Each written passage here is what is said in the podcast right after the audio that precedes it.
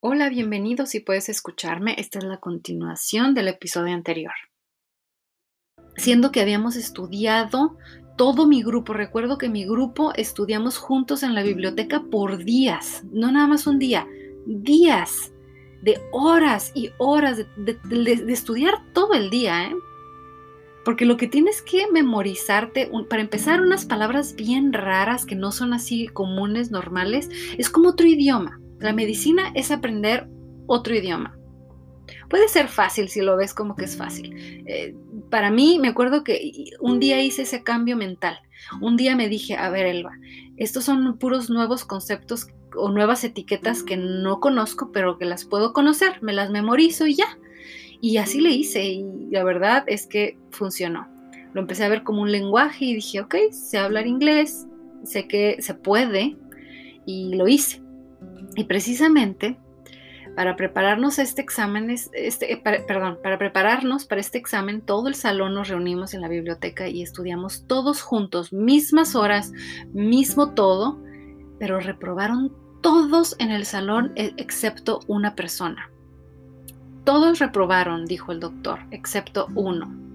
Híjole, este doctor siempre lo voy a recordar, le tenían tanto miedo, pero pasó una de las cosas, no se lo van a imaginar no me van a creer, pero después de decir esto el doctor, le siguió una felicitación.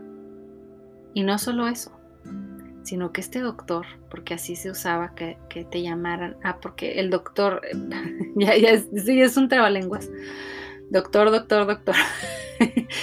ok, quiero, quiero decir que antes, em, o ahora, no sé si todavía se usa, en las clases de medicina, siendo estudiante, ya te decían doctor, te decían doctor em, Elba, doctora Elba. No era una doctora todavía, pero así se usaba, al menos en aquellos tiempos. El, este, el maestro, vamos a ponerle maestro, dijo, este, todos reprobaron menos este. Y sacó un, no solo eso, no solo no reprobó el examen, sino que esta persona sacó un 10 perfecto. Y le di el 10 perfecto porque nada más se sacó una, una mala. O sea, sí tuvo una, una mala. Pero puso 10 porque era la primera vez en la historia que esto había pasado con él. Y sí, él era famosísimo porque muchos reprobaron y se salieron de la carrera por él. No me acuerdo de su nombre, híjole.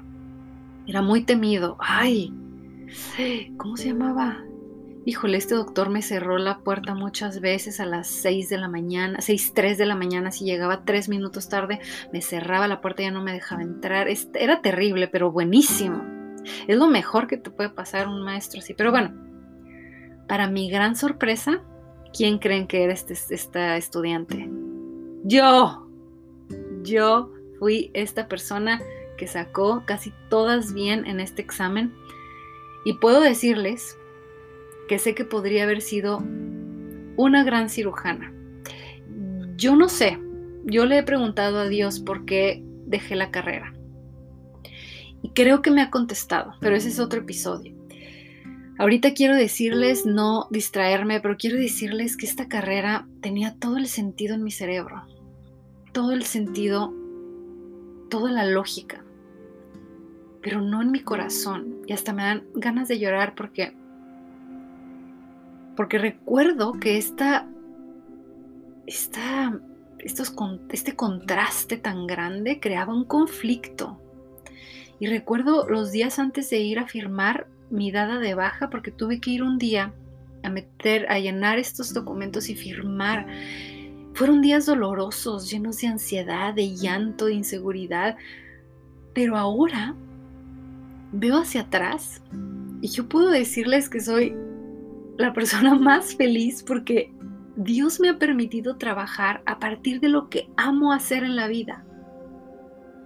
Y no nada más es escribir, pero hablarles ahora, ahorita, a través de mi voz, de, de poder traducir este camino espiritual a una lógica que tal vez no necesitamos para creer en Dios pero poder crear a partir de las palabras, usar mi voz, la, elaboración de videos a partir de un guion, a mí me llena, me emociona, me, me encanta. Y lo que es mejor, ahorita, por ejemplo, en estas circunstancias, lo hago desde mi casa y puedo ver crecer a mis hijos y estar con ellos. Para mí esto es lo mejor que me ha pasado. Yo sé que siendo médico, tal vez pude haber sido un buen médico. Y creo que cirujana, hubiera sido cirujana, creo que estoy, estoy segura que hubiera sido cirujana. Pero Dios sabía muy bien el futuro. Dios sabía el final de este, de este episodio. Dios sabía, amo lo que hago, le agradezco a Dios que, que lo haya permitido y por sus vidas, por cada una de las personas que me escuchan en este momento, por su apoyo de tantos lugares del mundo, Argentina, siempre lo digo, Colombia, Ecuador, Filipinas, tantos lugares. Eh, gracias por su apoyo, gracias por estar aquí.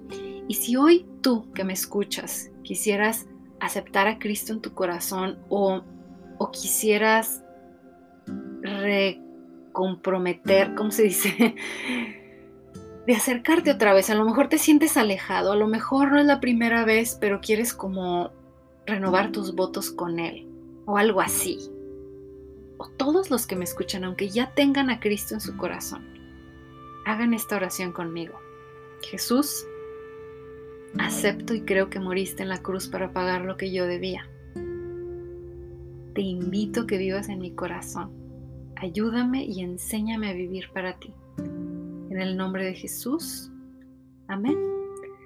Es una oración muy simple, sé que piensas que no tiene efecto, que está muy sencilla, pero ¿saben qué? En la Biblia dice muy claramente que si hacemos esta oración y creemos que nacimos, que Jesús es el, el Señor y nuestro Salvador, creemos que nacimos de nuevo, que somos una nueva criatura, porque no lo decimos nosotros, lo dice Dios en la Biblia.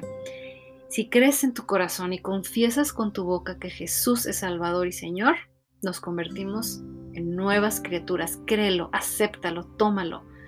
Somos eternos, no, no somos esto que vemos y tocamos, somos mucho más. Hasta pronto, los quiero mucho. Bye.